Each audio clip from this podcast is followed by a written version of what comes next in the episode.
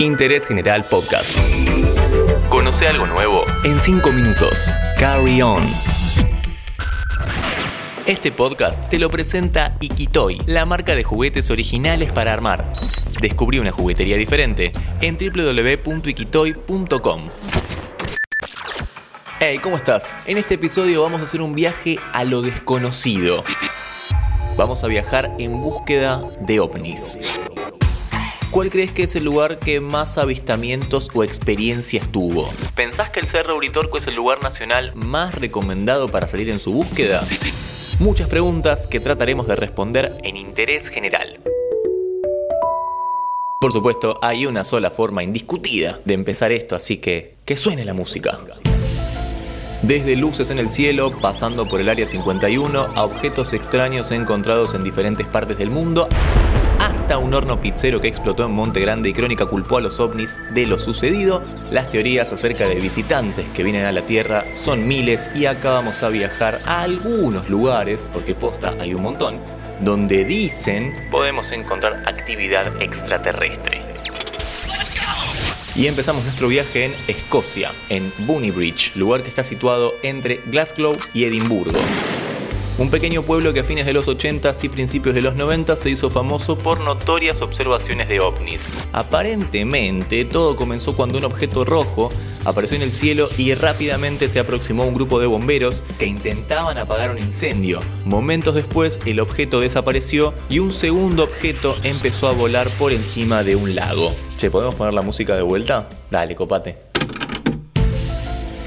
Ahí está, gracias. Los expertos afirman que es el mejor lugar para encontrar objetos extraterrestres y que cuenta con más de 300 observaciones reportadas al año. Sería casi una por día. Es un montón. Tal es su fama que un concejal del lugar que asegura fervientemente haber tenido contacto, quiso armar un parque de atracciones temático, pero se lo negaron.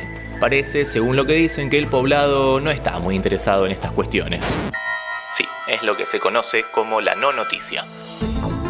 Bueno, decíamos que no están muy interesados, pero el país está bastante rodeado de estas temáticas. En algunos campos, cercanos a Escocia, encontraron los conocidos como crop cycles. Estos signos, símbolos, señales, como quieras decirle, que están escritas en el pasto y que solamente tienen sentido si se ven desde arriba. ¡Malditos escoceses! ¡Arruinaron a Escocia! Lo que nos recomiendan es que nos quedemos en Falkirk, en los Greenwich Apartments, un lugar que está como en el medio de la nada, pero con todas las comodidades y tranquilidad necesaria para tener algún tipo de contacto. Esto no es un chivo, ¿eh? pero si quieren mandar algo, lo aceptamos.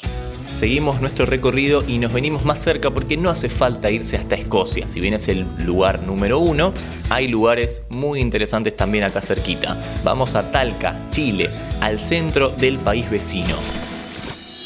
Para empezar, posee uno de los mejores observatorios a nivel mundial, observatorios que algunos utilizan para buscar vida extraterrestre. También tiene una ruta de 30 kilómetros que recorrer a ver si encontras algo. No hay cuerpos.